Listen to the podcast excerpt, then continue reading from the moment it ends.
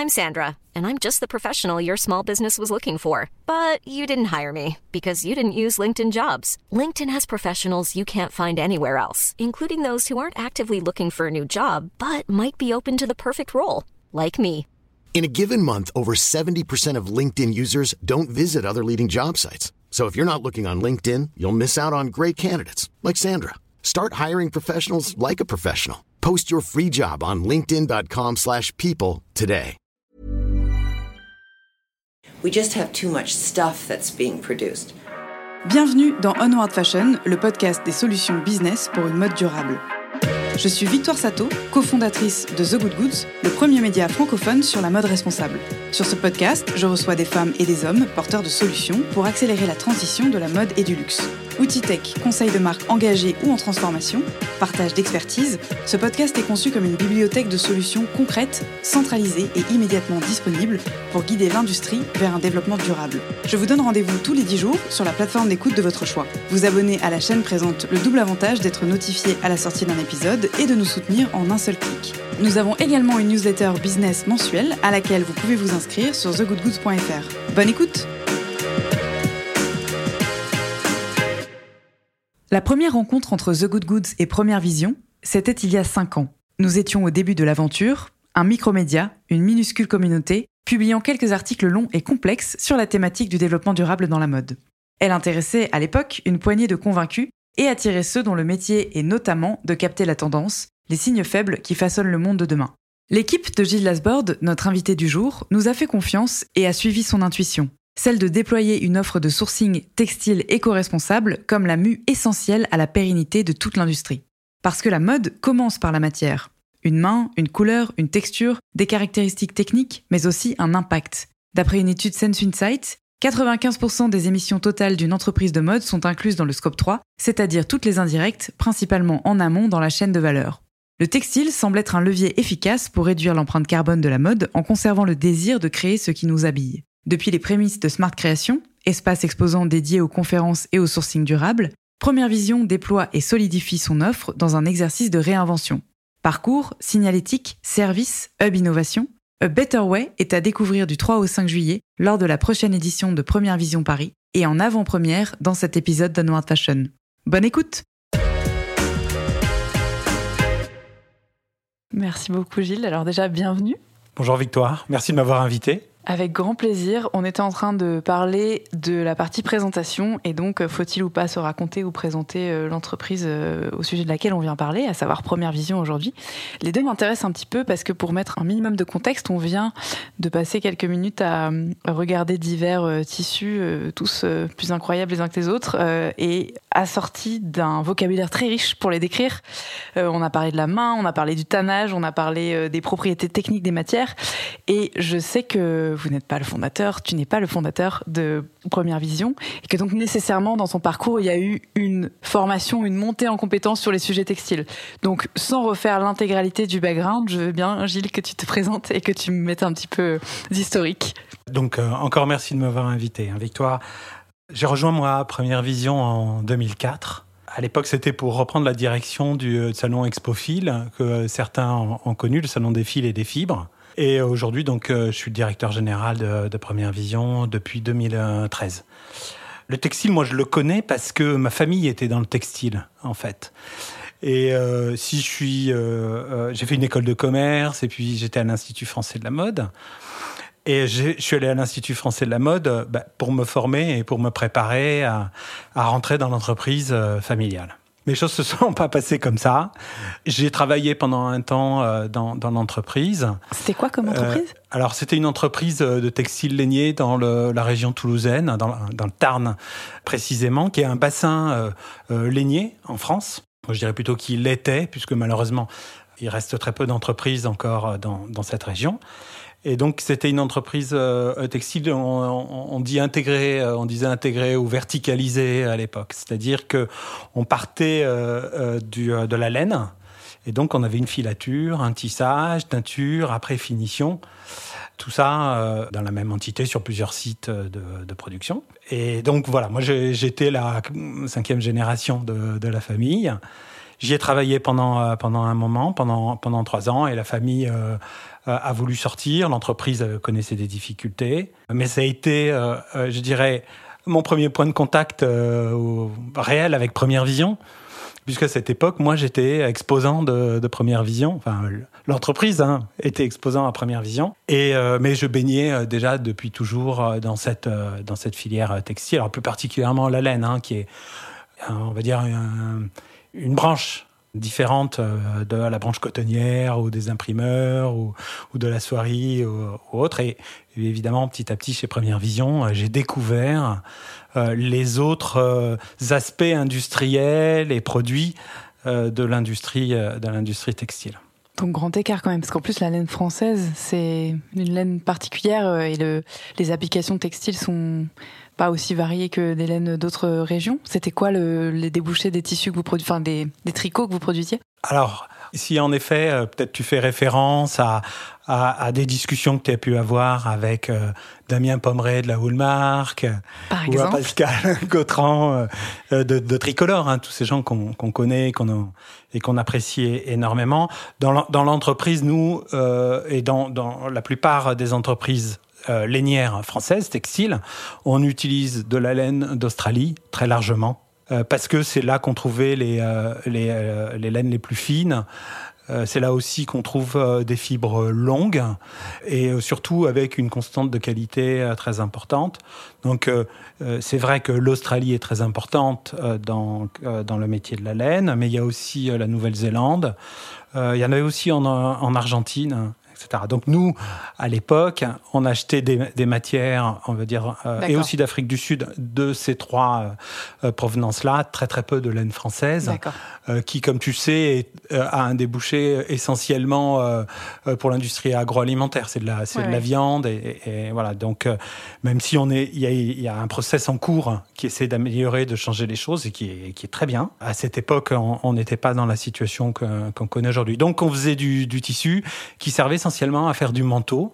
Euh, mais qui pouvait aussi faire du, euh, voilà, du tailleur, donc avec des poids, on va dire, de veste à manteau. Très bien. Et effectivement, je, mettrai les deux épisodes dans le, les notes euh, de celui-ci, mais on a reçu Pascal pour parler de tricolore il y a trois ans et Damien il y a, il y a quelques mois pour parler de la Woolmark. Ok, donc 2013, à quoi ressemble Première Vision? Et peut-être avant ça, est-ce qu'on peut redéfinir Première Vision et faire un bref historique du groupe? Bien sûr. Alors, Première Vision a été euh, créée en 1973, donc ça va faire 50 ans maintenant que ce salon existe. Il a été monté à l'initiative euh, d'un monsieur qui s'appelle euh, Bertrand Dupasquier, qui à l'époque est le délégué général de, la, de la fédération textile dans la région de Lyon. Et en fait, il va voir son président, Robert Brochier, et ils se disent, ben, il faut qu'on monte un événement pour euh, euh, accueillir ensemble, nous, industriels de la région de Lyon, euh, nos acheteurs qui recherchent des, tissus. Alors, essentiellement sur une région où il y a des soieries et, et aspects soieries. Et c'est comme ça que naît Première Vision à cette époque. Rapidement, Première Vision s'installe à Paris et ensuite se développe par, euh, je dirais, des séquences successives d'ouverture. Alors, ça veut dire quoi? Ça veut dire que à l'industrie de, de, des soyeux viennent se rajouter progressivement les autres filières industrielles du textile française, donc euh, bah, les lainiers, euh, les, co les, cotonniers, les imprimeurs, et, etc.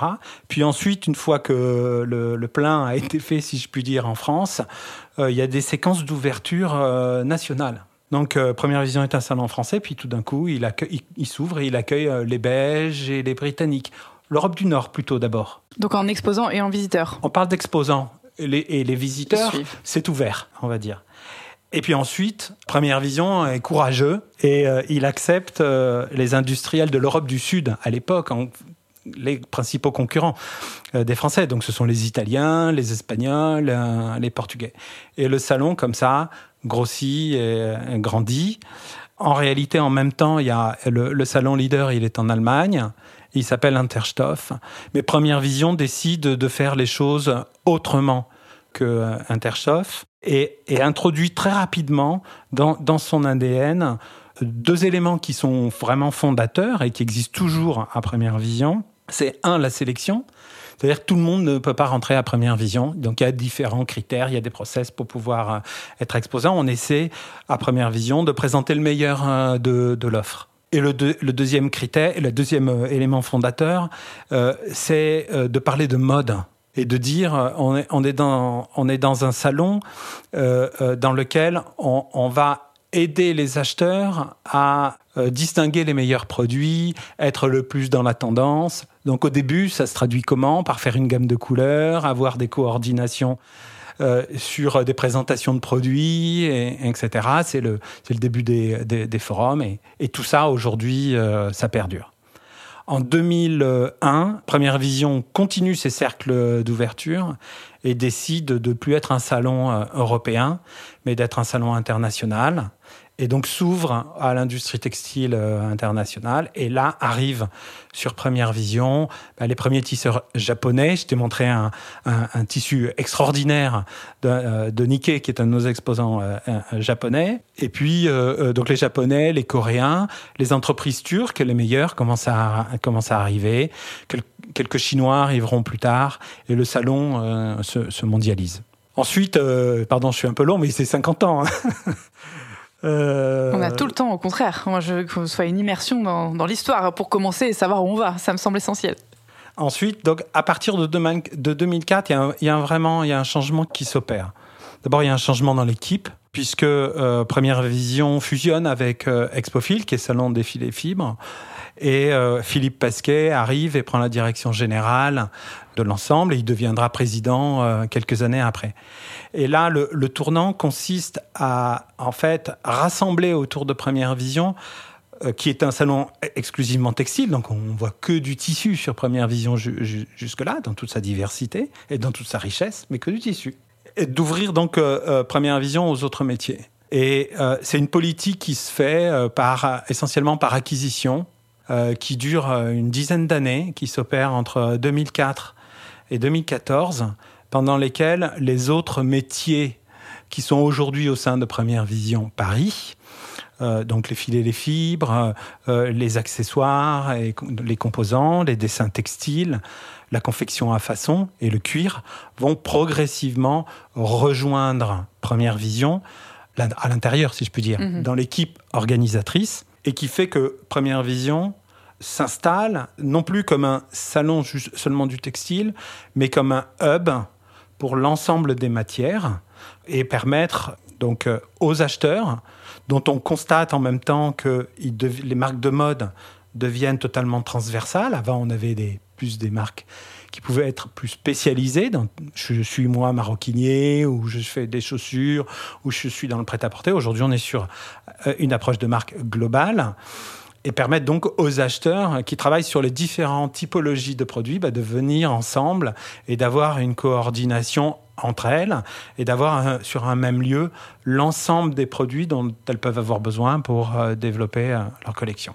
C'est étonnant parce qu'on alors on va parler de, l'évolution de Première Vision Paris évidemment euh, à venir et particulièrement sur l'édition de juillet, euh, mais on a la sensation donc que l'offre et le déploiement de PV Paris se fait en parallèle de l'expansion de euh, de la mode globalisée en fait hein, de ces marques qui produisent aussi bien des vêtements que des accessoires que des chaussures de la maroquinerie et puis de cette internationalisation à la fois de du sourcing et puis de la production et des, des espaces de vente. Et aujourd'hui, sans spoiler, mais euh, il y a une logique un petit peu inverse avec une restructuration et, euh, notamment une fragmentation euh, géographique de l'offre sur le salon, un peu plus de local peut-être, enfin un retour à des choses plus en circuit court et plus essentialisées par espace dédié au, au. Alors on va voir si j'ai une bonne intuition ou pas, mais c'est un peu la façon dont je le perçois. Je sais pas si tu veux déjà commenter ça. Bah, C'est-à-dire que Aujourd'hui, il y, a, un ingrédient ou une donnée nouvelle hein, qui est rentrée dans le sujet, c'est euh, l'éco-responsabilité. Mhm. Euh, donc, euh, on aura l'occasion d'en parler. La, loi AGEC, le PEF, tout ce, qui est, tout ce qui est en préparation au sein de l'Union européenne. La crise du Covid aussi, hein, certainement, qui a montré les, les limites ou les difficultés d'une production lointaine. Pour certaines entreprises, c'est aussi des questions de time to market de voir est-ce qu'on veut rallonger le time to market ou au contraire le raccourcir pour être on va dire pour réduire peut-être des risques qui pourraient être pris par les entreprises. Donc tout ça mis, bout à bout, c'est vrai, change un petit peu la donne de la supply chain et de l'approche des marques dans leur sourcing de, de alors justement, euh, enfin, tu parlais de collection à l'instant, c'est assez intéressant parce que ça, il y a eu peut-être un, virage, euh, donc euh, en particulier depuis la, pandémie et cette, cette, conscience écologique accrue chez les, acheteurs, les producteurs et chez les clients finaux. et de fait, je pense que le rôle du salon a aussi intrinsèquement évolué. Aujourd'hui, on crée plus les collections comme on le faisait il y a dix ans avec deux ans d'avance sur les saisons, des cahiers tendances, etc. Donc le, salon a dû s'adapter. Comment est-ce que tu, définirais, tu synthétiserais le rôle d'un salon textile international euh, aujourd'hui euh, en 2022 dans le rythme actuel de la création de mode? Alors, le sujet des rythmes de collection euh, est un gros, gros sujet, en effet. Nous, on, a souvent travaillé avec l'Institut français de la mode. On a fait euh, beaucoup d'études pour essayer de, euh, de, monitorer la situation, de voir comment les évolutions euh, se produisaient, comment les, quelles étaient les stratégies des marques, vers quoi elles allaient, etc. Aujourd'hui, force est de constater que alors à l'échelle de première vision, c'est-à-dire avec un regard relativement mondialisé mhm. sur, euh, sur la situation, ou à la limite euh, Europe, Europe euh, plus US, plus Japon-Corée, enfin sur, sur les pays qui sont les bassins importants pour nous, on voit qu'on a des process très hétérogènes en termes de rythme de collection.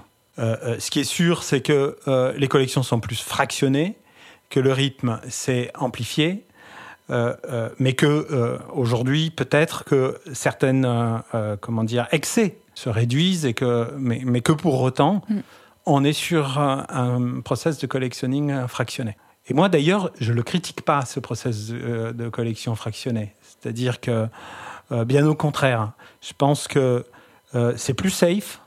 pardon de le dire comme ça, mais c'est plus safe pour une marque de mode d'avoir quatre collections que d'en avoir deux. Parce que si tu en loupes une, euh, tu es pas bien, et si tu en loupes deux, euh, c'est la fin de l'entreprise. Donc, euh, en termes de risque pour une entreprise de mode, répartir ces risques sur quatre collections, moi, me semble être plus pertinent que le répartir sur deux. Ça ne veut pas dire que pour autant, il faut aller chercher loin la production. Ça ne veut mhm. pas dire que et que évidemment, il y a certaines entreprises aujourd'hui qui sont qui sont dans des dans des excès. Donc quel rôle nous on joue dans euh, joue un salon comme Première Vision dans tout ça? Le rôle de Première Vision, c'est de rassembler sa communauté vraiment, c'est-à-dire euh, de faire se rencontrer euh, les acteurs entre eux. Et autour d'un sujet qui est le sujet des développements de, de, collections. bien sûr, du côté des exposants, qu'est-ce qu'on cherche? On cherche à les aider à développer leur, leur business, on cherche à, ce qu'ils trouvent ou qu'ils fidélisent leurs clients actuels et qu'ils euh, en trouvent de nouveaux. Et les acheteurs, aux acheteurs, on essaie de, les guider, euh, enfin, pardon, c'est pas le bon terme, mais on essaie de leur donner euh, des, des éléments d'information pour qu'ils aillent vers les meilleures entreprises. Mais surtout, et c'est pour ça que je t'ai amené des produits aujourd'hui, pour montrer comme quoi les matières euh, qu'on présente, elles sont importantes dans un processus de, de collection. C'est l'ingrédient de la marque de mode, le, euh, le, tissu, le cuir euh, ou les composants qu'elles vont utiliser. Et que choisir cet ingrédient, en plus, dans la période qu'on connaît des co-responsabilités, d'attentes de consommateurs qui ont, qui ont changé, il est d'autant plus stratégique parce que il, détermine, l'envie que ton le consommateur peut avoir par rapport à un produit, mais aussi euh, il détermine les choix de ta supply chain qui vont aller avec, et donc du storytelling que la marque de mode va pouvoir avoir, soit sur sa marque, soit sur son produit, et, etc. Et que donc, il me semble, et je dis pas ça parce que je suis le directeur général de Première Vision, mais euh, il me semble que plus que jamais, en fait, le textile est au cœur de, la, de, cette, de ce sujet-là, de la supply chain, et de ce sujet-là euh, qui est euh, celui de l'éco-responsabilité. Et, que dans cette période, c'est absolument important pour les acheteurs, alors qu'ils le fassent à première vision ou qu'ils le fassent ailleurs, on va dire, mais qui, qui se parlent, qui trouvent des solutions, qui trouvent des améliorations, parce que devant nous arrivent tout un tas de sujets, de réglementation, etc., qui vont avoir des impacts euh, sur, sur notre filière. Absolument. On va revenir euh, aux matières dans une seconde. Peut-être euh, juste avant, est-ce que tu peux nous donner quelques chiffres aujourd'hui? Enfin, déjà les noms des différents salons du groupe PV, parce qu'il y a PV Paris, qui est vraiment l'objet de ce podcast, mais il y a aussi une offre qui, depuis, s'est multipliée à différents endroits sur différentes thématiques et aussi les communautés que tu as évoquées. Euh, aujourd'hui, c'est qui le, le visitorat, les audiences et les envergures de marques qui sont les clientes de Première Vision? Alors, Première Vision, aujourd'hui, c'est, ce sont 11 salons par an donc qui se décline euh, en France et à l'étranger. Donc, dire le vaisseau amiral, c'est Première Vision Paris parce que c'est le plus gros. Il y a 1300 exposants, il y a 40 000 acheteurs qui viennent euh, qui viennent sur trois jours. Mais on a ensuite euh, développé au fur et à mesure d'autres événements, soit pour aider notre communauté euh, d'exposants à découvrir de, nouveaux marchés, euh, soit parce que euh, Première Vision Paris répondait pas tout à fait à certaines spécificités de, de, marché, d'un marché que tu sais bien, qui est, qui est complexe et qui est, qui est varié. Donc on, a, on est en présent aux États-Unis avec Première Vision New York depuis 2000, donc ça fait plus de 20 ans maintenant qu'on est aux US. On a un salon dédié au marché du denim qui s'appelle Denim Première Vision, qui est un salon qui, qui bouge, hein, puisqu'il se déplace. Donc là, il est, euh, au mois de mai à Berlin et euh, il sera au mois de novembre à Milan. On a toujours sur les salons internationaux un salon dans le salon, on va l'appeler comme ça, à Shenzhen euh, en Chine, qui s'appelle Première Vision Shenzhen. Et puis des salons ensuite qui sont plus des salons de spécialité, appelons-les ainsi. Donc Made in France Première Vision, au carreau du Temple. On a essentiellement des confectionneurs français et Blossom Première Vision qui se tient, euh, euh, qui est donc euh, dédié, aux marques de luxe, aux précollections des marques de luxe et qui se tient, je veux en avant de, Première Vision à Paris. Voilà. Donc notre, notre communauté, notre communauté physique, bah, la plus grosse, c'est celle qu'on a à Première Vision Paris, donc les 40 000 visiteurs. C'est très international. L'offre est très internationale, mais le visitorat surtout est très international, puisque 75% de notre visitorat est, étranger et que euh, c'est des chiffres qu'aucun autre salon en France euh, ne connaît. Et en particulier, euh, on a un gros visitorat extra-européen, donc il peut être américain, brésilien, japonais, coréen, chinois, qui, qui, viennent donc sur, sur Première Vision Paris. Et puis on a euh, euh, une audience digitale aussi au travers de, notre plateforme. C'est 4 millions et demi euh, de pages vues par an.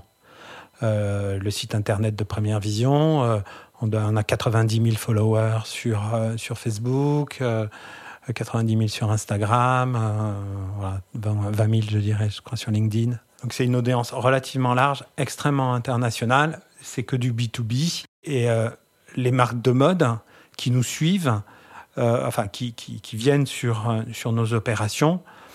On va dire ça commence avec euh, Zara et ça va jusque les plus grands groupes de luxe. Mais on a globalement un positionnement sur le milieu et une offre qui correspond mieux au milieu de gamme jusqu'au très haut. Et ce, donc à une échelle internationale. Les gens qui viennent sur le salon, ben, c'est différents profils. Euh, bien sûr, le cœur du profil, ce sont toutes les équipes qui sont en charge du processus de développement produit. Alors, quand on est dans une, euh, maison de luxe, c'est plutôt le studio. Mais quand on est dans une maison de diffusion qui est organisée un petit peu différemment, ça peut être plutôt les chefs de produits, les chefs de groupe, les, les, stylistes. Donc, on a les gens en charge du développement produit, mais on a aussi des gens qui sont en charge des services de production et euh, qui rencontrent leurs fournisseurs. Donc, ce sont les deux grandes euh, grosses familles de, nos visiteurs.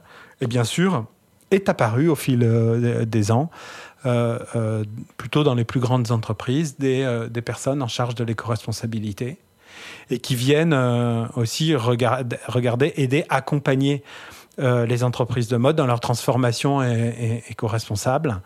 Euh, évidemment, euh, donc, euh, s'intéresse au sujet de, la supply chain, des matières qui sont utilisées et, des process de production. Et donc côté Visitora, est-ce que tu penses que c'est un salon qui est adapté à tout type de marque et tout type de créateurs, notamment bah, si on est jeune créateur et qu'on lance sa marque et pas seulement les grands groupes, parce qu'il y a une limitation au volume par exemple sur les commandes? Alors, c'est pas tant que Première Vision serait pas adapté aux jeunes, aux jeunes créateurs, parce qu'il l'est, voilà, et l'offre est suffisamment large pour que les jeunes créateurs puissent y aller que plutôt la problématique euh, euh, industrielle, qui est souvent la contrainte qui est posée par les, entreprises, mhm. euh, nos exposants, aux jeunes créateurs. Ce marché, ce, métier ne, stocke plus pratiquement. C'est-à-dire, il fut une époque où les tisseurs avaient des stocks et pouvaient assez facilement livrer des, des, des commandes sans avoir à lancer des productions sous les effets, alors on va appeler ça de bonne gestion, euh, les stocks ont disparu et c'est essentiellement un métier qui, dans lequel la production se fait à la commande. Et donc, il y a des, selon les, les typologies de produits qui sont recherchés, les contraintes industrielles génèrent des minimums euh, mhm. de quantité, alors que ce soit dans la phase de tissage ou que ce soit dans des phases euh, de, de, de, teinture hein, euh, ou dans des, phases, dans des phases de finition. Qui fait que pour les jeunes créateurs, hein, malheureusement, c'est n'est pas facile. Mais il y a des entreprises qui sont organisées pour pouvoir servir des petits, des petits volumes. Euh, ce qu'il faut, c'est les identifier et, les, euh, euh, et, ensuite aller, aller, les voir. Alors pour ça, nous, on a un petit dispositif sur le salon. Il y a un espace Young Designer qui est un, accueil dans l'entrée du, Hall 6 qu'on fait en partenariat avec Tranoï, puisque pour, pour rappeler, un Première Vision et Tranoï font partie du groupe GL Events. Et donc, on, voilà, on est partenaire. Ça, c'est le pôle mode de la division salon euh, du groupe G11. Donc moi, je, pilote le pôle mode. Euh, euh Tranoï est dirigé euh, par Boris Provo. Et donc, on, collabore ensemble. Et, donc là, il y a, y a, un espace qui va accueillir, qui peut accueillir les, les, jeunes marques. Donc, je, voilà, je les invite à, à, venir là. On peut les guider, leur donner des, des, des de, de l'aide voilà, pour qu'ils trouvent les matières pour monter leur collection. Il y a ça et j'ai en tête aussi euh, le sujet de l'accompagnement. On va voir sur le salon euh, que vous mettez en place et également les, ben, dans Smart, il y a aussi tout un tas de, de jeunes boîtes tech euh, qui font, alors certes plus de la production à la demande de la confection, mais en amont dans le textile aussi qui s'adaptent à des petits volumes. Mais et puis il y a le sujet des dead stock. Pas plus vite que la musique. On y arrive. Est-ce que on peut donc commencer par l'offre, peut-être l'offre matière et faire un panorama des grandes familles identifiées et de l'évolution du sourcing euh, ces dernières années Oui. Alors, sur, donc, sur Première Vision Paris, vous avez euh, euh, la il y a la transversalité de l'offre. Donc on a six univers. le premier, c'est les fils, sont les fils et les fibres. que ce soit d'ailleurs un fil qu'on utilise pour faire un tissu ou un fil qu'on utilise pour faire un pull. Euh, le tissu, qui est donc euh, l'offre historique de, Première Vision. Euh, là, on est à plus de 600 exposants pour le salon de, juillet.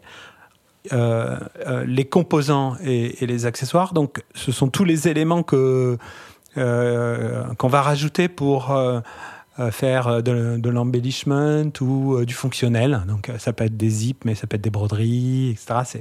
Extrêmement divers, c'est l'ancien Modamon. Euh, les dessins, les euh, Première Vision Designs, donc ce sont des studios de dessin, et eux, ce sont des studios qui font que de la création de, motifs. Donc, euh, ce sont des motifs que, qui vont servir à, aller sur un tissu essentiellement et faire un imprimé exclusif, par exemple, et ce, genre de choses. Il y a ensuite le cuir, et enfin, euh, le manufacturing, euh, qui est la confection à, façon. Sur un salon de juillet, celui qui arrive, ce sont 1300 euh, exposants. L'offre, elle est globalement, bah, elle est mondiale, avec une représentation européenne très forte. Ou je dirais, si je prends la Méditerranée, voilà, une Europe élargie, euh, c'est 80-85% de, l'offre du salon. À l'intérieur du, tissu, étant donné que c'est une offre très large, on a des univers ou des, secteurs plutôt. Ces secteurs produits, en fait, ils regroupent euh, euh, les, entreprises pour, faciliter la visite des acheteurs par typologie de, produits ou par, ou par débouché de, de produits. Voilà, mhm. c'est un mélange entre la technologie et, le débouché. Donc vous avez euh, le tailoring. Donc c'est pas forcément que de la laine, mais c'est pour faire plutôt euh, voilà, des pièces, des pièces structurées euh, et aussi manteaux, la dentelle et la broderie, le sport intech, etc. C'est comme ça qu'on structure l'ensemble de l'offre. Enfin, est venu un dernier univers, si je puis dire, c'est l'univers Smart Création, qui est un univers dédié à l'éco-responsabilité euh, et à l'innovation, mais qui n'est pas un univers euh, euh, homogène comme les autres. il est homogène par son objectif ou par son sujet, mais après il est divers puisqu'on a des, nouvelles matières, on, a des, entreprises de services, on a de la technologie, etc., qui se rassemblent à l'intérieur de cette bannière. Comment est-ce que vous faites euh, en dehors des, euh, des, exposants historiques qui reviennent chaque année pour euh, renouveler donc l'offre aussi bien en termes esthétiques que surtout en termes d'innovation textile Je m'interroge entre la part de vraiment de, de, lead entrant de nouveaux exposants et la part de prospection que réalise Première Vision entre chacune des éditions.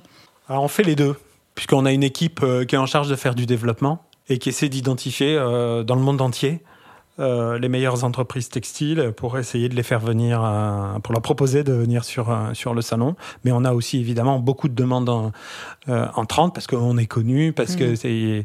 c'est un, un, salon historique.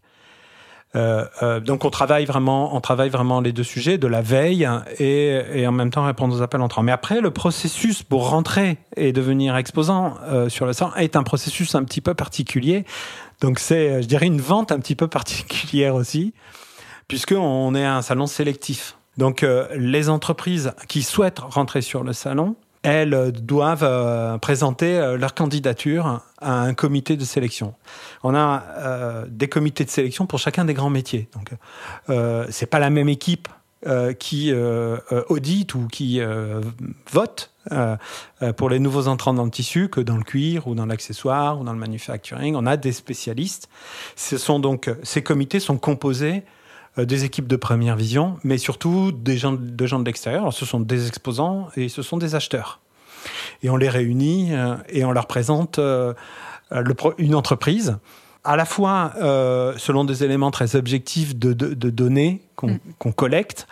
Et c'est vrai qu'on est très exigeant, on demande beaucoup de choses aux, entreprises. Il y a tout un dossier à remplir qui permet d'identifier le profil euh, euh, industriel de, l'entreprise, le profil commercial de l'entreprise, l'innovation, ses démarches éco-responsables. Et puis il y a les éléments produits. On demande, on nous envoie des collections. Voilà, donc on analyse euh, les collections, les met en regard aussi du profil de, l'entreprise, et ensuite, euh, euh, à l'occasion du comité, ben, les entreprises sont présentées, le comité vote, et les entreprises rentrent ou rentrent pas. Mais du coup, donc, ce sont des critères mixtes, esthétiques, techniques, de, durabilité, de qualité? Oui, alors absolument. on va dire il y a deux, deux aspects. Le premier aspect, c'est le profil. Donc le profil de l'entreprise, est-ce que l'entreprise, elle est capable euh, de servir un, marché très international et un marché euh, sophistiqué, mhm. compliqué euh, Ça, c'est le profil d'entreprise.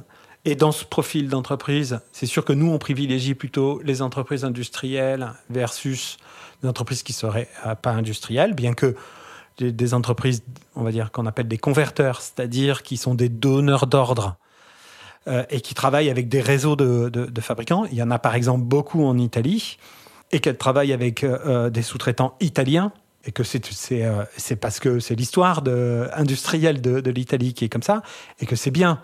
Voilà. Donc on, le regarde avec toutes ces complexités là. Et de l'autre côté, il y a le profil produit. Et là, on regarde dans quelle mesure hein, l'entreprise, euh, euh, euh, il y a une logique de création derrière les collections qu'elle nous présente.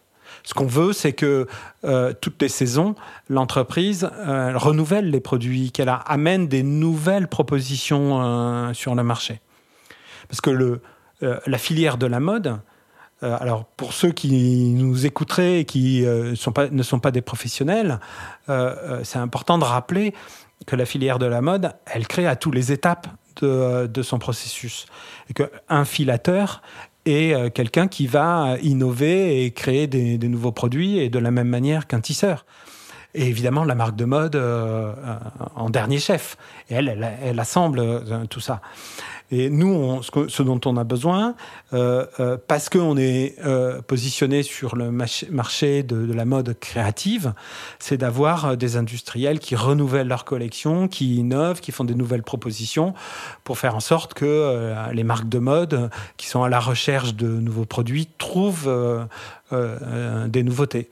Est-ce que vous avez euh, noté euh, ces dernières années notamment une évolution du, flux à la fois de visiteurs et d'exposants? Est-ce qu'il euh, y a vraiment une, transformation de l'offre et notamment en faveur d'une éco-responsabilité? Ou bien finalement ça reste quelque chose d'encore assez niche? Oui, on a noté une, une profonde évolution en fait. C'est-à-dire qu'il y a quelques années, en effet, on, on, voyait les, les, produits les plus éco-responsables, c'était des produits boring, pardon, mais de le, de le, dire comme ça. Voilà, les les les, euh, les couleurs étaient pas bonnes, euh, les c'était des produits très classiques, en fait très classiques, très basiques, faits selon euh, de bons critères. en termes de matières premières, de process industriels, et, etc. Mais ça donnait un produit qui n'était pas très sexy. Euh, Aujourd'hui, c'est plus du tout le cas. Aujourd'hui, on a euh, euh, des, industriels qui se sont euh, penchés sur cette question, qui ont travaillé sur leur approvisionnement de matières premières, sur leur process industriel, et on a à la fois des produits qui sont plus éco-responsables, mais en même temps qui sont toujours créatifs. Pour autant, c'est un, c'est un chemin qui est long de, de, transformation. et que Première Vision ne représente pas l'intégralité du, du, secteur euh, du textile. Nous, on a, euh, euh, comme je, te le précisais, on a un, peu, un, biais qui est un positionnement déjà un peu plus haut de gamme mhm. que, le, que le reste du marché. D'ailleurs, on retrouve à Première Vision plus fortement des matières qui sont des matières premières de gamme, euh, comme la laine, comme le cachemire, euh, euh, comme le lin, etc., en, plus grande proportion qu'il n'existe sur, sur le marché, hein, puisque le polyester, c'est 50%, 55% de part de marché fibre dans la mode. C'est pas la représentation que ça chez nous. Donc, évidemment, il y a déjà un biais qui est introduit dans la proposition Première Vision. Euh, mais donc, on a vu, euh, euh, nous, nos entreprises, bah, utiliser non plus du polyester, mais du polyester recyclé, avoir des, des, laines responsables, avoir des laines recyclées, utiliser du coton, du coton bio. etc., etc. Et tout en étant créatif parce que le, leur marché attend que les, les, produits soient, soient créatifs. Et donc quelque part, vous avez euh, ce, cette position prescriptrice et euh, vous avez la capacité de jouer un rôle dans la limitation des matières d'origine pétrochimique puisque c'est vous qui donnez un peu le ton de ce qui doit être sur le marché. Ou bien je fais de la prophétie autorisatrice là bah, On ne cherche pas à avoir de position politique par, par rapport à ça. Voilà. Alors c'est sûr qu'on sait très bien que l'Europe est plutôt en faveur d'une fibre naturelle, alors que les, États-Unis sont plutôt en faveur euh, de, matières, on va dire, à l'origine euh, de pétrole, hein, donc plutôt euh, les, polyesters, les, acryliques, et, etc. Nous, on, va dire que, évidemment, on est, on est plus aujourd'hui représentatif d'une offre de produits naturels qu'une offre de produits synthétiques. Ou je dirais artificiels, hein, c'est-à-dire les cellulosiques qui sont à base de bois ou, ou autre. Euh, pour autant, on joue, on joue pas de lobbying. Nous, ce qu'on cherche, et, et ça, c'est l'équipe mode de Première Vision euh, qui est en charge de ça, c'est d'aider euh, euh, les acheteurs à, dans une, à, à, trouver des produits magnifiques dans une offre énorme. Euh, euh, et, ça, euh, c'est un, travail énorme qui, est accompli par l'équipe, qui consiste à recevoir, trier, sélectionner, mettre en scène l'offre des, exposants de première vision sous un angle qui est à la fois un angle de, tendance de mode, mais avec un, prisme évidemment plus éco-responsable, plus engagé, parce que nous devons tous euh, faire notre, notre chemin pour euh, transformer la, filière. C'est intéressant parce que tu, dis euh, on fait pas de politique, c'est vrai, mais l'accompagnement indirect à la transition vers aussi le, le, le comment dire la la transition des marques et leur mise en conformité aux textes de loi qui arrivent, on a mentionné le PEF au début, ça, va forcément passer par vous puisque le sourcing et le choix de la matière est déterminant dans la note, en tout cas tel que l'affichage environnemental est conçu aujourd'hui, dans la note finale euh, du produit. Donc quelque part, euh, vous avez la possibilité d'orienter les marques vers les meilleurs choix pour euh, accomplir des produits qui soient davantage éco-conçus. Alors absolument. Euh, euh, en fait, euh, nous, notre rôle, hein, c'est en effet de, dire au marché que tout ça arrive. Qu'aujourd'hui, en France, on a la, loi AGEC qui, donne déjà un premier niveau d'affichage environnemental, que la loi AGEC, elle va certainement aller plus loin, et que donc le niveau de transparence sur la traçabilité va s'amplifier, mais que derrière, d'ici euh, deux à quatre ans, on ne sait pas bien, euh, on va avoir euh, les impacts des réglementations européennes qui arrivent. Moi, je crois que la mode va devenir un marché réglementé. on va voir exactement ce qui se passe. Aujourd'hui, c'est un marché qui est non réglementé. On fait ce qu'on veut. Il y a le REACH voilà, qui, qui, met des barrières hein, sur les produits chimiques, etc. Mais globalement, euh, les industriels hein, font un petit peu ce qu'ils veulent euh, euh, dans, le respect des législations nationales ou, européennes. Mais on n'est pas réglementé au sens que ce qui existe dans d'autres dans marchés. on a eu à première vision pendant le, pendant le, salon le directeur général de, de, Ratex qui est venu nous parler un petit peu de ce, de ce qui arrive et ce qu'il dit est quand même très intéressant et il me semble qu'il est important que, euh, euh, que tout le monde euh, ait ça en tête. Et c'est probablement une des raisons pour lesquelles on a notre programme éco-responsable sur, sur juillet qui, qui arrive. C'est que on va avoir de la réglementation qui va arriver parce que l'Union européenne a identifié euh, la mode euh, comme étant un secteur qui euh, génère du, gaz à effet de serre et que dans la trajectoire de 2030, bah, il faut traiter le sujet de la mode. Et que c'est pas tant les entreprises de mode en tant que telles, leur siège et ou éventuellement leurs boutiques qui sont génératrices de, gaz à effet de serre, que plutôt, euh, donc ça c'est le scope 1, que plutôt le, scope 3, c'est-à-dire le process de produits et les produits qu'elles qu'elles font, qu'elles font faire. qui, eux, c'est un process long, parfois lointain, et donc est générateur d'impact sur l'environnement. On ne sait pas, donc je reviens sur euh, ce que nous prépare l'Union européenne, c'est peut-être que toi tu as des informations à, partager euh, avec nous. Euh, on ne sait pas exactement. Mais par exemple, il n'est pas impossible que demain, il y ait un pourcentage minimum de matières recyclées qui soit obligatoire à l'intérieur de tous les textiles qui seront commercialisés au sein de l'Union européenne. Rien que ça, c'est un énorme changement. Euh, évidemment, l'Union européenne dit, euh, euh, et à, juste titre, que la fin de vie de tous nos produits textiles peut constituer un réservoir de matières premières plutôt que d'en consommer des, neuves.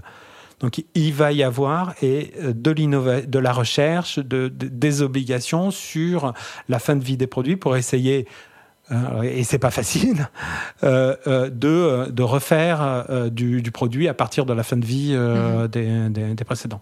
Donc ça, je pense que ce sont deux gros sujets majeurs qui sont sur la table, sur lesquels, évidemment, les choses vont se faire certainement de manière progressive, mais ça arrive, et c'est important de prévenir notre communauté pour qu'elle se prépare à tout ça.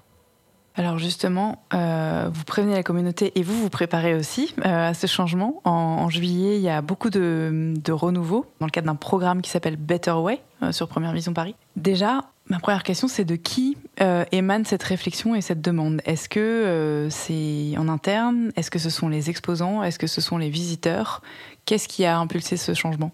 Alors tu sais que depuis 2015, on a un projet qui s'appelle la Smart Création, qui a commencé par euh, des talks, par euh, des prises de parole sur le sujet de mhm. l'éco-responsabilité, qui progressivement s'est enrichi avec, avec une offre, avec euh, c'est-à-dire des, des, entreprises hein, qui venaient sur le salon et, et, qui traitaient ce sujet.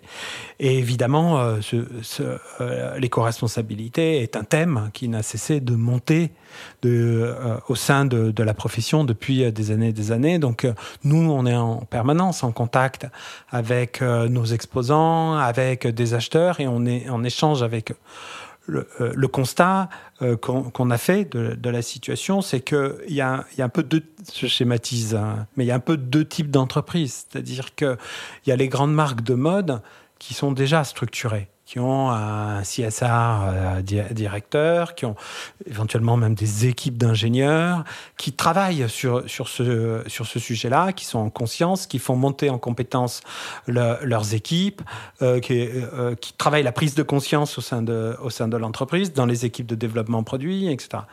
Puis à côté, il y a des entreprises plutôt plus petites, euh, euh, dans lesquelles euh, il n'y a pas ce type de ressources-là, dans lesquelles les équipes ne sont pas forcément très formées sur, sur, ce sujet-là, mais qui ont conscience que ce sujet est un sujet important et que ça va avoir des impacts et qu'il faut travailler autrement leur développement produit. Donc c'est plutôt pour eux, en fait, qu'on a développé ce programme-là. Euh, euh, puisque les premiers, ils savent euh, se, débrouiller. Pour, pour les seconds, qui sont très nombreux, on essaie, avec A Better Way, d'amener des outils de visite du salon un petit peu différents que ceux qu'on a toujours proposés. Historiquement, l'outil de visite du salon, c'est la tendance. Donc, on vient pour rechercher des produits, on va sur les forums de tendance, on, trouve des matières premières extraordinaires. On va voir un, on tisseur, on a ces, listes de fournisseurs. Aujourd'hui, les marques de mode, elles veulent venir sur le salon avec un angle avec un angle croisé, si je puis dire, entre la tendance de mode et l'éco-responsabilité. Et l'idée avec Betterway, dans, euh, qui, arrivera donc euh, sur le salon de juillet, c'est de leur amener ces outils complémentaires-là pour visiter le salon un petit peu autrement que euh, ce qu'elles avaient euh, l'habitude de faire. Donc pour ça, on s'est fait aider parce que euh, il y a beaucoup de compétences au sein de l'équipe de, Première Vision, mais tu sais comme moi que c'est un sujet très compliqué, très large. Donc on s'est fait aider par, des, experts. en l'occurrence, c'est Sylvie Bénard, qui est la présidente de, Paris Good Fashion, dans lequel nous sommes et, donc que j'ai rencontré comme ça, euh, qui euh, euh, voilà a, un cabinet et travaille avec un cabinet spécialisé et qui nous ont aidés à construire des outils et une approche qui permettent donc d'aider les acheteurs à visiter le salon avec cet angle éco-responsable. Qu'est-ce qu'on a fait? On a identifié euh, euh, les labels et les certifications qu'on a estimées être les plus solides, les plus, les plus internationales. Il y en a 13. Euh, deuxièmement, on a identifié cinq critères. et alors, il y a un critère, c'est le social, il y a un critère, c'est l'environnemental, de, euh, l'environnemental dans la production, euh, la, la, composition du produit, la fin de vie. On a, on a cinq critères comme ça. Euh, sur chacun de ces critères, en fait, sont liés bien sûr des certifications ou des labels qui existent et un, un petit questionnaire qu'on demande, qu'on envoie à nos exposants. Et en fonction des réponses qu'ils nous donnent, on va avoir des parcours qui vont pouvoir être, être construits. Et vraiment, l'idée derrière tout ça, c'est de démarrer assez léger. Euh, euh, c'est-à-dire que c'est c'est un programme qui est facultatif. Tous les exposants ne sont pas obligés d'y participer. Euh, on essaie de ne pas trop demander de travail à nos, exposants parce qu'ils ont déjà un travail énorme qui leur est demandé par les marques de mode, hein, les cahiers des charges à répondre, les audits à, instruire, et, etc. Donc on s'appuie beaucoup sur des choses qu'ils ont déjà. Tu veux dire, pour bien comprendre, mais dans le cadre de certification antérieure, c'est-à-dire que euh, ils en apportent la démonstration chez vous, mais ils ne renouvellent pas euh, les audits et les process. Euh, C'est ça, exactement. Ils sont certifiés GOTS et ils nous le, ils nous le, le signifient et, déclaration et preuve, quoi, en gros. Exactement. Voilà. Et on vient compléter, on va dire ça, par un certain nombre de questions qui nous montrent pour, pour, euh, pour, comment dire, illustrer euh, ou montrer les, démarches positives en fait qu'ils opèrent. Et il ne s'agit pas du tout, dans cette démarche-là, de pointer du doigt l'un ou l'autre, mais plutôt de valoriser toutes les initiatives positives, et il y en a beaucoup qui sont faites par nos, industriels. donc on aura comme ça sur le salon comment dire, un guide de visite qui va s'appuyer sur euh, nos cinq piliers, sur euh, les labels et les certifications euh, que nous avons retenus et qui permettront aux, acheteurs de, voilà, de, voir, de voir et de découvrir des, des nouveaux fournisseurs. Est-ce que aujourd'hui vous savez quel Déjà, est-ce que cette, euh, proposition euh, donc d'être euh, labellisée ou flaguée, en tout cas avec ces critères rendus visibles, a été faite à tous vos exposants? Et si oui, quel est le pourcentage d'exposants qui vous ont répondu et le pourcentage d'exposants qui ont été retenus? Donc, in fine, le pourcentage de l'offre considérée comme étant éco-responsable ou en marche? Alors on est en cours. Euh, donc, pas, je ne peux pas te donner euh, des chiffres définitifs, mais je vais quand même t'en donner quelques-uns. Euh, il y a un peu moins de 800 entreprises qui sont qui sont dans le dans le programme. Tous les métiers ne sont pas concernés. On a, c'est-à-dire que c'est quand même un gros boulot. Donc, on a commencé par les filateurs, les tisseurs et les tanneurs. donc, ça représente à peu près 800 entreprises, un peu moins de 800 entreprises sur le salon. À date, on a 250 entreprises qui ont décidé de, jouer, c'est-à-dire qui ont répondu euh, au questionnaire. C'est pas fini, on en, continue à en, enregistrer. Et, donc toutes, elles ont euh, entre 1 et 5 euh, piliers, quoi, entre 1 et 5 critères obtenus. Donc moi, je trouve que c'est très encourageant. C'est la première fois qu'on fait ça. Je rappelle que c'est facultatif. Euh, de, participer. Mais on voit bien que les entreprises, euh, elles, font des choses et elles veulent le dire, elles veulent communiquer euh, dessus. parce que parce qu'elles savent que c'est que c'est important pour le marché. ne nous voilons pas la face. c'est aussi très bien en termes de business. Bien sûr. donc voilà, donc moi je trouve que c'est positif. Euh, euh, d'une manière générale, de toute façon, on est, sur un process euh, qui va, s'améliorer. Nous-mêmes, notre questionnaire, on est donc sur la V0 du, du, questionnaire. Il ne s'agit surtout pas de créer un nouveau label. les labels, ils existent déjà et ils sont très bien et ils sont très solides, tous ceux qu'on a, qu'on a retenus, donc on s'appuie sur eux. Euh, donc ça coûte pas à l'entreprise, si ce n'est un petit peu de temps pour répondre à, notre questionnaire. On va auditer, nous, vérifier, pardon, euh, euh, une environ 10% de, nos exposants qui ont répondu pour s'assurer que l'information qui nous a été transmise elle est juste, parce que c'est du, du déclaratif. et, et puis ensuite, sur le salon de février 2024, on va onboarder les, les autres métiers. Euh, faire évoluer le questionnaire, écouter donc euh, à la fois nos exposants et nos acheteurs sur cette euh, première initiative de juillet, voir les bénéfices, les avantages et les, limites hein, pour ensuite progressivement améliorer. Est-ce que c'est voilà peut-être durcir ou peut-être assouplir le questionnaire? Donc on, fera le bilan à l'issue du salon de, de juillet. C'est marrant parce que tu as hum, il y a eu des pincettes fictives au moment où tu as dit euh, ne nous voilons pas la face, c'est aussi porteur de business, mais je pense que au contraire, c'est un super argument et que c'est comme ça aussi qu'on va euh, faire venir les plus réticents à la cause. Et que bien souvent, c'est mal vu d'associer des considérations euh, écologiques à des considérations économiques, mais que il y a une réalité, c'est qu'il faut vivre et, manger et faire manger ses employés, et que au contraire, c'est une jolie je trouve une jolie façon de d'envisager et de créer de nouveaux imaginaires autour de business qui sont durables aussi. Alors, tu as, tu as raison, non, c'était pas un lapsus, mais je ne sais pas s'il fallait le dire à ce moment-là. Euh, euh, puisque ça, je, moi, je le dis de manière euh, vraiment tout à fait transparente. Alors, ça fait longtemps que je suis chez Première Vision, je l'ai dit, au début, hein, depuis 2004. et donc, j'ai vu sur une longue période l'industrie textile et, l'industrie de la mode et que j'ai vu, ça j'ai vu la délocalisation euh, s'opérer. Là, aujourd'hui, il y a une vraie opportunité euh, qui est faite pour les industriels euh, de reprendre le cap, de, reprendre des positions, parce que la transformation éco-responsable, qui a pour corollaire une supply chain plus courte, une meilleure maîtrise des, process, industriels, probablement aussi plus d'internalisation.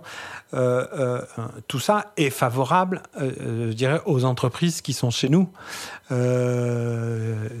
Enfin, de la communauté Première Vision, disait, je ne sais pas comment il faut le dire, voilà. et donc, il y, y, a une vraie opportunité pour elles.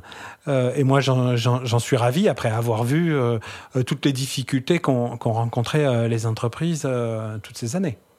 Alors, est-ce que, justement, tu t'as parlé de euh, comment dire, de nouvelles euh, signalétiques, de nouveaux, euh, de, nouveaux moyens de visibiliser les actions de ces entreprises.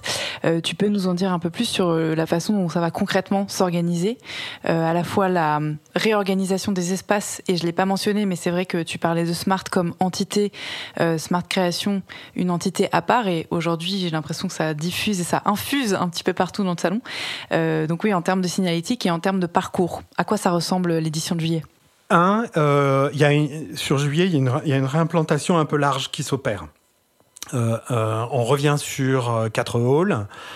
Comme, comme, avant Covid. Et en particulier, à signaler, c'est que les tanneurs qui étaient dans le hall 6 reprennent un, un hall dédié dans le hall 3, que les filateurs qui étaient dans le hall 5 passent dans le hall 6, où ils seront en proximité avec euh, le nouveau Smart Création. Je vais, on va l'appeler comme ça.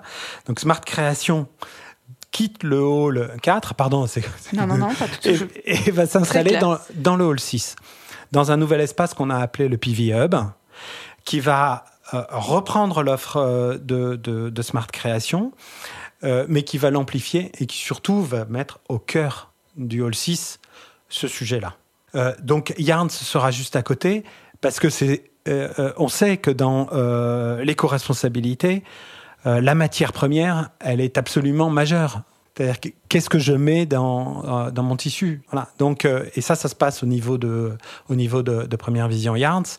Donc c'est important que Yarns notamment les producteurs de fibres, les filateurs, soient à proximité du nouvel espace du hub. Donc dans le hub, on va retrouver l'offre de Smart Création, on va retrouver une très belle agora flambant neuve pour les talks donc qui seront les prises de parole euh, euh, avec euh, bah, soit des masterclass, soit des tables rondes autour des différents sujets qui, qui animeront le, salon, bien sûr des sujets éco-responsabilité, mais aussi des sujets de tendance, de mode, d'innovation, etc. Et il y a une, zone de pitch aussi, je fais un petit il y, aura une il y aura une petite zone de pitch, donc euh, nouvelle zone, qui va permettre notamment euh, à des exposants ou euh, sur des sujets plus étroits, puisque ça sera un peu, plus petit, d'avoir des prises de, contact, très, des prises de parole pardon, et des, échanges sur, sur cet espace-là.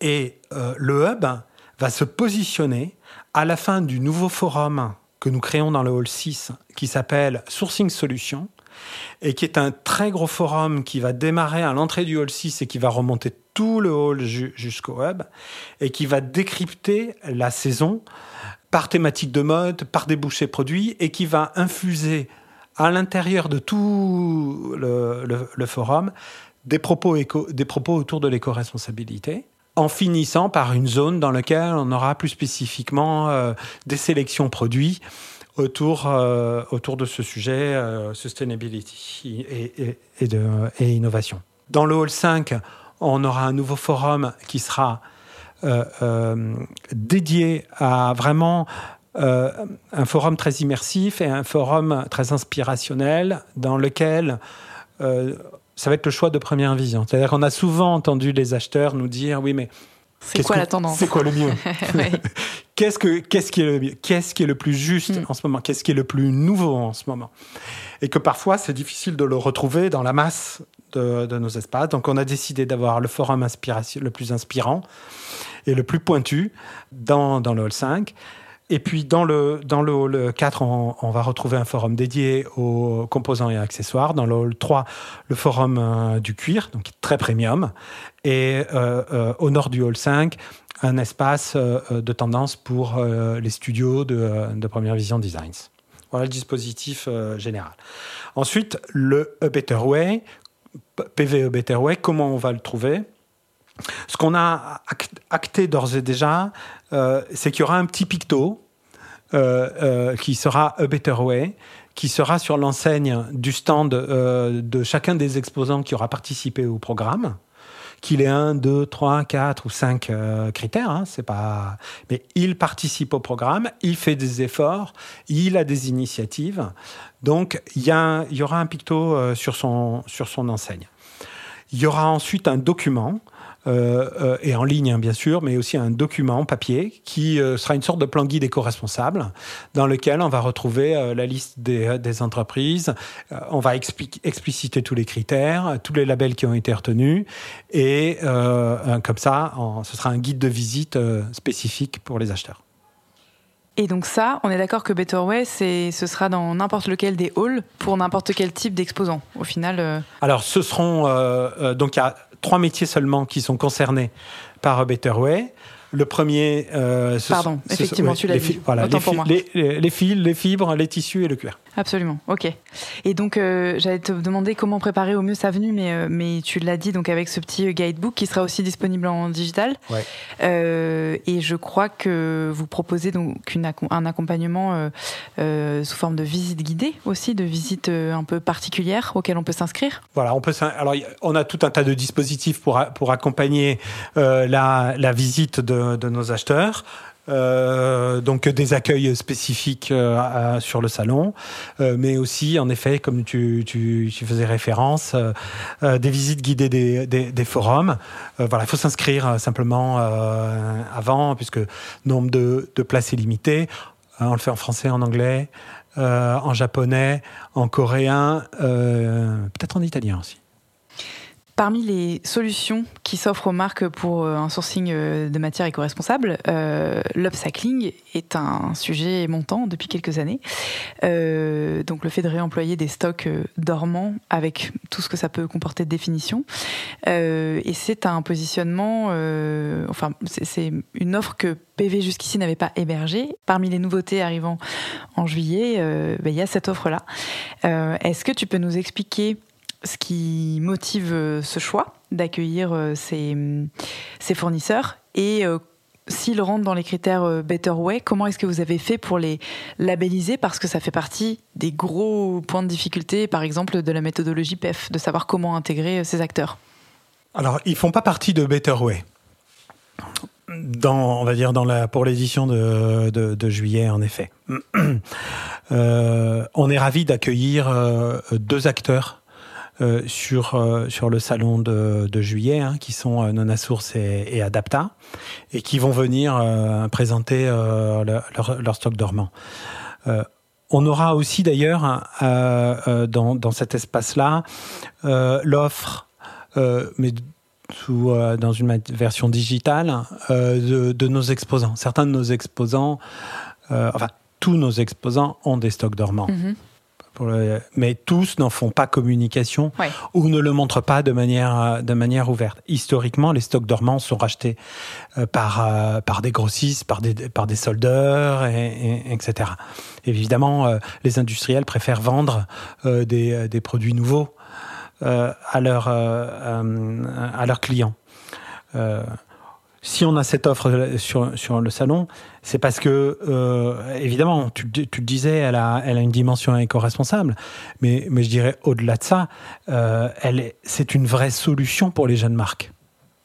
En particulier pour elle. Bien sûr, d'autres peuvent intégrer plus gros, peuvent intégrer euh, du, du, stock dormant dans, leur offre et le font, euh, et c'est très bien.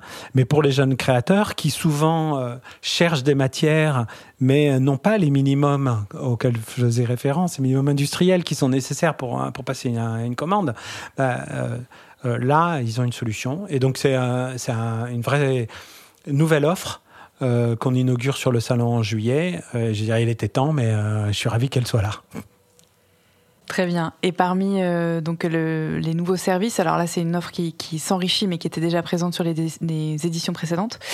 il y a également les services que tu as mentionnés. Donc par exemple l'intelligence artificielle qui permet de détecter les tendances, la digitalisation des matières en 3D, la production à la demande, etc.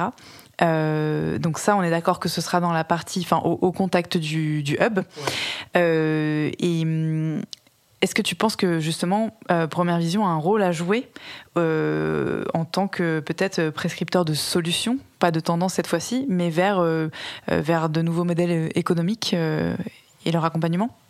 Nous, évidemment, il faut que notre filière, elle elle accompagne les, les, transformations euh, technologiques qui, euh, qui, qui, sont en cours, euh, ce qui est un point, un point important d'un salon, c'est de, de, rassembler sa communauté et de leur montrer ce qui, de lui montrer ce qui se passe, de, de, de, de lui permettre hein, d'entrer en contact avec des gens qui, qui innovent et ensuite de s'emparer de ces innovations euh, pour euh, euh, bah, créer éventuellement des nouveaux modèles économiques, euh, travailler autrement, etc.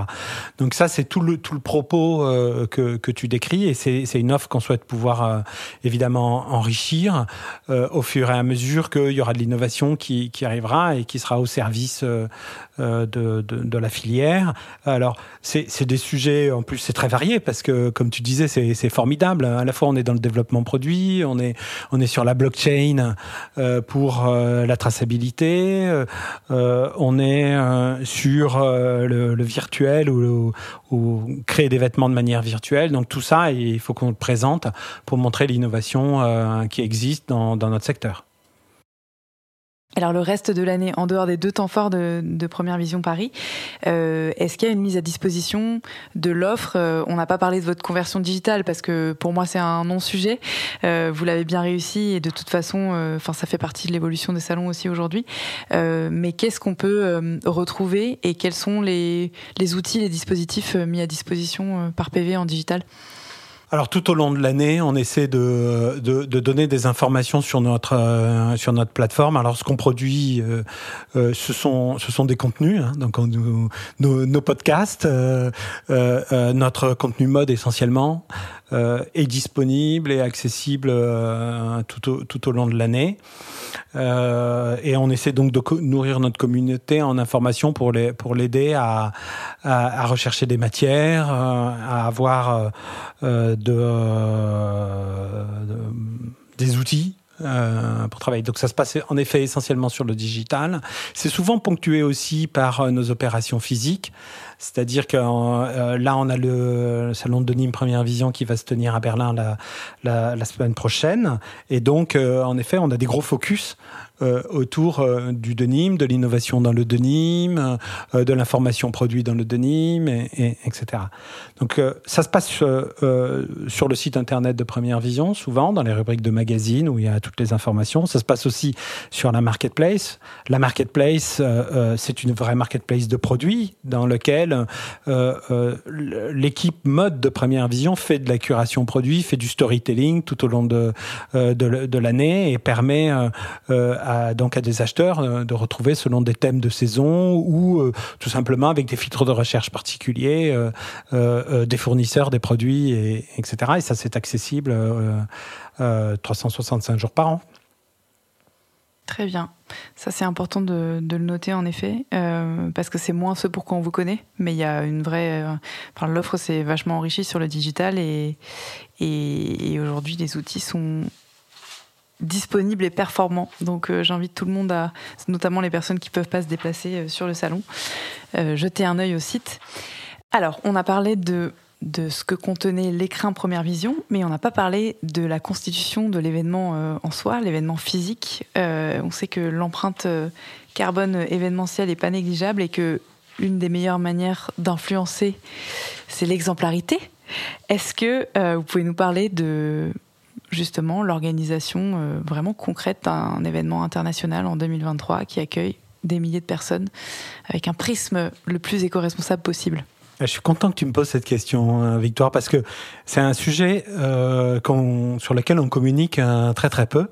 comme tu peux le voir, je suis venu avec mon petit tableau et avec, euh, quelques chiffres, parce que moi j'ai la chance d'avoir une équipe qui est très sensible à, à, ce sujet que tu évoques, c'est-à-dire en quoi un événement a un impact environnemental et comment est-ce qu'on le réduit. Et donc j'ai des équipes qui travaillent dessus depuis des années et qui font des choses sur les, euh, qui ont beaucoup d'initiatives sur lesquelles nous on communique très très peu. Euh, évidemment, un salon, c'est une ville. Nous, on construit une ville qui va accueillir, on va dire, une population de 50 à 60 000 personnes. On la construit et puis on la démonte. Euh, et donc évidemment, ça, ça a des impacts parce que euh, on va consommer de l'énergie, on va utiliser des matériaux et puis on, on va devoir jeter. Mais, mais c'est vrai que du, coup, nous, on, on, doit travailler ce sujet-là. Et on doit, euh, et en particulier, je dirais que Première Vision est particulièrement bon. Alors, pardon, là, je vais faire de, faire de l'auto. Euh, L'auto-promo, mais on est là pour ça. Mais pourquoi? Parce moi que le, le, juge de paix. Voilà, tu, tu, me diras à la fin. C'est normalement, un organisateur de salon, euh, il, euh, il, baigne et il détruit euh, la plupart des choses qu'il euh, construit pour, pour son salon. Nous, on a cette caractéristique dont je suis pas à l'origine, puisque ça a toujours été comme ça chez Première Vision, c'est que nous fournissons un stand à nos exposants. Donc le, le, stand que nous fournissons, il n'est pas, pas détruit, il est démonté, il est nettoyé, il est bien rangé, et, euh, il est rangé en, en, l'occurrence à 8 km euh, de, Villepinte et, euh, et il revient et il est réinstallé six mois après. Donc déjà, ça veut dire que nous, on jette par rapport à un autre organisateur de salon très très très peu. Mmh. Donc où est-ce qu'on retrouve euh, des, du, du, du, du, déchet alors ou, ou, de la consommation énergétique Alors on a de la consommation énergétique, donc euh, pour la réduire, on, on, on a euh, nous tout tout est en LED dorénavant, nos, tous nos éclairages, que ce soit les éclairages de hall ou les éclairages de stand, tout, tout est en LED. Euh, donc on, on essaie de réduire nos déchets. Pour réduire un déchet, la meilleure manière, c'est de ne pas euh, fabriquer. Voilà. Donc déjà, on essaie de fabriquer moins, de fabriquer plus juste. Et ce qu'on fabrique, on essaie de faire en sorte qu'il soit recyclable. Euh, et euh, aujourd'hui, on a enfin on est à peu près bon là-dessus, puisque la moquette est 100% euh, recyclée. Donc ça devient des petits granules qui vont ensuite dans, dans une filière industrielle de, de métallurgique. les bardages des murs euh, en, qui sont en tissu vont eux euh, sont recyclés et deviennent euh, de l'isolant. Euh, euh, le, les, le, les, les, déchets euh, sont, on trie les déchets en fait avant de les mettre en benne et on, et on, et on les recycle. Euh, sur la période, et là je vais regarder mon petit papier, de 2018 à 2022, euh, on a réduit de 30% euh, le volume de tonnes. Alors nous, on le compte par 1000 mètres carrés. Mmh. Euh, et ça, ça a été un effort euh, d'organisation, euh, euh, de trouver des filières pour après pour gérer les déchets, etc., etc. donc le point qui le, souvent le plus difficile pour nous à traiter, ce sont les forums de tendance parce qu'ils sont différents à, chaque fois. Donc euh, là maintenant, euh, depuis plusieurs années, on travaille dès le moment de la conception du forum avec nos scénographes et avec nos constructeurs pour orienter les matériaux qui sont utilisés dans la construction des forums. On travaille aussi avec des entreprises qui font de la récupération et qui peuvent récupérer des éléments scénographiques de, de forums et de, de, telle sorte à jeter le moins possible. Si tu es venu sur le salon de février, peut-être que tu as vu ce grand forum qui était juste à côté de l'espace Smart Création, mhm. qui était formé de, grands coussins et avec des verticales de 10 mètres, tout en bois, etc. Ce forum, il a été, recyclé à 100%. Les, coussins, en fait, ce sont, des coussins gonflables hein, qui sont utilisés dans le transport euh, de grosses marchandises. Donc on les a, rendus euh, si, je puis dire. On les a achetés, mais euh, on les a donnés ensuite, euh, derrière, pour qu'ils soient utilisés pour ce pourquoi ils, ont été faits. Et, le bois, qui a été, il a été récupéré par une entreprise qui fait de, qui fait de l'upcycling. Il a été taillé sur place en plus petites, en plus petits morceaux, mis en camion et allé directement sur des lieux où il va être transformé pour servir dans l'habitat euh, euh, en l'occurrence pour faire euh, des, des meubles hein, dans, dans des habitats pour défavorisés, etc., etc. Et donc, c'est comme ça qu'on essaie de, travailler. Euh, autre chose, euh, euh, un des autres forums du salon, celui qui était situé dans le hall 6, on a décidé, on avait anticipé bien sûr, mais on avait décidé de récupérer une partie, de, de, le construire de telle sorte à pouvoir le démonter, récupérer une partie des structures et les réutiliser sur le salon suivant, donc celui, celui de juillet, personne ne le verra parce que la façon dont on l'a fait fait qu'on va avoir l'impression vraiment d'avoir un nouveau dispositif de, présentation. Pour autant, la moitié des structures ont déjà été utilisées une fois. Donc c'est tous ces éléments-là, c'est la façon dont on travaille euh, et aussi euh, évidemment les changements des cultures euh, au sein des équipes qui permet d'améliorer notre impact en tant qu'événement.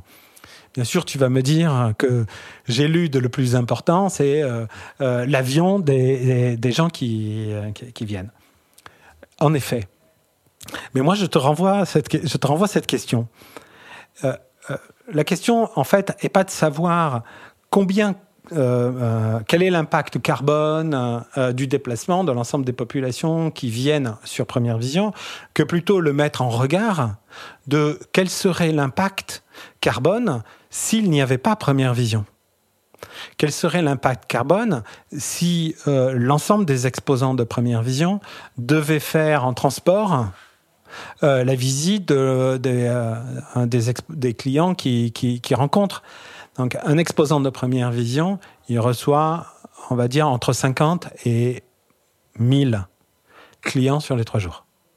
Donc si tu, si tu transformes mhm. euh, ça en voyage qui serait euh, par l'exposant en, réalité, euh, de manière individuelle bien sûr, en réalité c'est là qu'il faudrait faire la, la, comparatif. On est dans un secteur dans lequel il faut que les gens se rencontrent parce que le produit, il est, on a besoin de le voir, on a besoin d'avoir un échange et, et donc il nécessite la rencontre entre les gens. Absolument, et je dirais même que euh, vous avez un, autre argument, c'est celui de mettre en avant des solutions vertueuses et donc euh, bah, d'aider ces entreprises euh, à produire des, unitairement des, vêtements qui sont moins polluants. Et donc, finalement, d'accompagner cette transformation et d'accompagner la réduction globale de l'empreinte carbone. Euh, bien, bien sûr, et puis il y a les nouvelles pratiques euh, qui sont liées aux nouveaux outils qui arrivent. C'est-à-dire qu'en effet, euh, réduire le prototypage parce que on fait des prototypes virtuels sur lesquels on, peut avoir un, textile et aussi un, vêtement, ben ça, ça, réduit la circulation des des, des coupes types qui sont nécessaires pour pouvoir prototyper, etc. Et donc il y a y a y a, y a plein de manières évidemment de, réduire l'impact euh, de, euh, du process de développement produit sur, euh, sur l'environnement. Et je renvoie les personnes qui nous écoutent à l'épisode qu'on a fait avec Paul Émilieux, qui est un architecte qui est spécialisé justement dans le réemploi en boucle ouverte et fermée des matériaux, en particulier des espaces et des, et des espaces événementiels, qui était assez passionnant. Je vais passer la parole à Coraline pour les questions d'ouverture.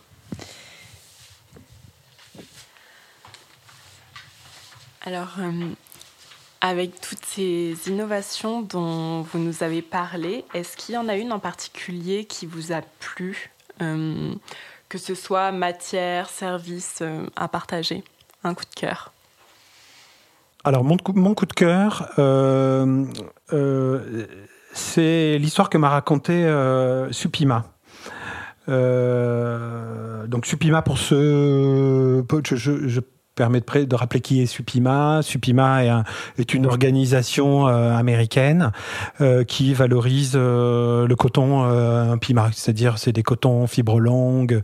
Évidemment, c'est un coton haut de gamme, etc.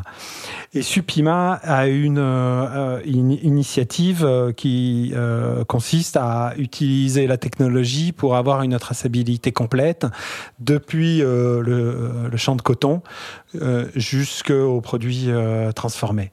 Donc, euh, elle s'appuie sur une technologie qui est à la fois celle de Textile Genesis et celle de, et, celle de Retain. Et là où c'est intéressant, c'est que c'est souvent, malheureusement, le coton peut être une filière un petit peu opaque et que cette démarche est une démarche extrêmement transparente, puisque on sait dans quel champ euh, sont euh, euh, cultivés et cultiver le coton parce qu'il a une caractéristique euh, physiologique euh, particulière. Et, ensuite, par la blockchain euh, de Textile Genesis, on suit la transformation du, du process de, du coton qui est mélangé, qui devient un fil, qui devient un t-shirt et, et, qui est commercialisé. Et que je trouve que cette histoire, elle est, elle est vraiment intéressante sur la, la, recherche et sur les sur on va dire, les bonnes pratiques vers lesquelles euh, on doit aller. Est-ce que vous avez un site, un livre ou autre référence culturelle pour se cultiver sur euh, le sourcing, euh, les matières, etc. Alors moi, je vous recommande pas ça, mais je recommande à, ceux qui nous écoutent d'aller écouter le podcast du directeur général hein, de, de, Ratex. Donc ce podcast est disponible sur le site de Première Vision dans la section médias et il euh, nous explique ce qui arrive devant nous. Je pense que c'est une des choses les plus importantes euh, qui euh, doit être comprise, c'est-à-dire quelles sont les intentions de l'Union européenne vis-à-vis de la mode en termes d'éco-responsabilité. Et, euh, et, voilà, pour que nous, euh, euh, pour que l'ensemble de la filière hein, soit prête et ou se prépare aux changements qui sont devant nous. Est-ce qu'il y a quelqu'un que vous aimeriez entendre sur notre podcast? Alors, je vous propose deux personnes, mais après, c'est vous qui faites, euh, évidemment, hein, tout ça. Donc, vous pouvez, si vous voulez, aller, si on va aller plus loin sur le textile, interroger euh, Marco Mantelassi, qui est le, président, de, le propriétaire de, de Manteco, hein, qui est une société lainière de, Prato et qui euh, fait de la laine régénérée essentiellement, mais avec un niveau de gamme et de création qui est juste formidable et une approche vraiment formidable. Il est très intéressant de l'écouter. Alternativement, si vous voulez, on veut aller plus loin sur la jeune création et, euh, euh, jeune création et matière, et, etc. Évidemment, je pourrais recommander euh, de faire un podcast avec Boris Provost, qui est le, le, directeur général de Tranoï. Est-ce qu'il y a une rencontre qui a marqué votre vie professionnelle? Bah, moi, ma vie professionnelle a été largement marquée par la rencontre avec euh, Philippe Pasquet, euh, qui a euh, euh qui le, pris la présidence de Première Vision euh, et qui, voilà, dans la ma m'a fait confiance et, et, et m'a donné des responsabilités et m'a permis de, de, vivre presque 20 ans au sein de, au sein de cette entreprise et, de, et de, connaître beaucoup de, de, transformations. Et selon vous, jusqu'où vont ces transformations? Par exemple, à quoi va ressembler Première Vision dans 10 ans? Alors, moi, je pense que Première Vision dans 10 ans ne sera pas si différent qu'il est aujourd'hui, en fait. Euh, peut-être que le rôle du digital aura changé, et je, l'espère, parce que je pense que c'est important que la filière s'empare, enfin la filière, l'amont s'empare euh, du, digital, parce qu'il y, a beaucoup de bonnes choses à, en faire. Ce que je pense en revanche, c'est que le profil euh, des entreprises qui seront sur Première Vision et la façon dont ils contractent ou la façon dont ils travaillent les collections, à la fois dans l'offre et chez les exposants, ça, ça aura changé. Et, évidemment, je suis, je suis convaincu que la transformation éco-responsable va, va, va, être en ordre de marche et qu'on n'aura pas tout à fait le même profil d'entreprise qui exposeront sur le salon. Oui. Et pour terminer, est-ce que vous auriez euh, un conseil pour les jeunes marques? Est-ce que vous pensez que c'est intéressant qu'elles viennent se rendre directement sur Première Vision? Et quels sont les meilleurs conseils pour démarrer euh? Alors, bien sûr, il faut venir sur Première Vision. Euh, je comprends que c'est pas toujours facile parce que les stands sont fermés, parce que c'est grand, euh, euh ça peut être intimidant pour ceux qui viennent. Donc probablement pour les jeunes professionnels, il y, a, une phase d'acclimatation et il y a une montée en compréhension de, de, première vision, mais à un moment où euh, la matière est au cœur du sujet euh, de, la mode, euh, aller à première vision, c'est mieux comprendre ce qui se passe, mieux échanger avec les acteurs sur ce qu'ils font. donc oui, je recommande de le faire. moi, je recommande toujours à ceux qui viennent à première vision au début de préparer leur visite, de prendre des listes, c'est de regarder sur le site internet le type de produit qu'ils recherchent pour commencer à construire des listes à venir sur le salon, à commencer par aller euh, sur les forums de tendance pour avoir un aiguillage euh, sur les propositions produits, pour rechercher des fournisseurs qui sont pas forcément euh, sur la liste initiale. Et puis pour les plus jeunes marques, bah, dorénavant d'aller sur la zone dead stock parce qu'elle est vraiment, vraiment pour elle. Il y aura là tout un tas de propositions produits qui vont leur permettre de, bah, de travailler leur collection, leur première collection leur deuxième ou leur troisième collection. Parfait, merci beaucoup d'avoir participé à cet épisode de podcast. On a oublié une information essentielle. Comment est-ce qu'on fait pour retrouver les informations, euh, pour s'inscrire et pour euh, visiter Première Vision? Alors tout se passe en ligne, donc euh, sur premièrevision.com. On prend son badge, voilà, c'est gratuit de prendre son badge. Il y a tous les outils de préparation de la visite. Il y a, des, il y a les éléments de décryptage produit. Euh, pour ceux qui euh, sont venus, ne peuvent pas venir sur le salon, il, y aura des, il, y a, des éléments d'information et de décryptage qui arrivent après le salon. Pour ceux qui auraient, qui n'ont pas eu pris assez de temps pour euh, visiter le salon, bah, on peut retrouver par exemple l'ensemble des produits qui sont sur les forums sont sur la marketplace. Donc j'ai vu quelque chose, j'ai pas eu le temps d'aller voir à l'exposant, bah tiens je vais le retrouver sur le site internet. Très bien. Et pour euh, ceux qui sont, celles et ceux qui seraient un peu frileux à l'idée de l'immersion pour la première fois dans un salon aussi imposant, je conseille euh, d'écouter l'épisode avec Emmanuelle Cardosi, qui est la fondatrice de la marque Cardo, qui venait de tout sauf de la mode et du textile et qui a eu euh, avec de l'aplomb et, de l'affront la possibilité de, de, monter une magnifique marque de maillot de bain grâce notamment à comment dire un, certain un certain culot, une détermination et puis un salon comme Première Vision. C'est formidable. Merci de m'avoir invité. Merci beaucoup Gilles. À bientôt en juillet alors. À bientôt.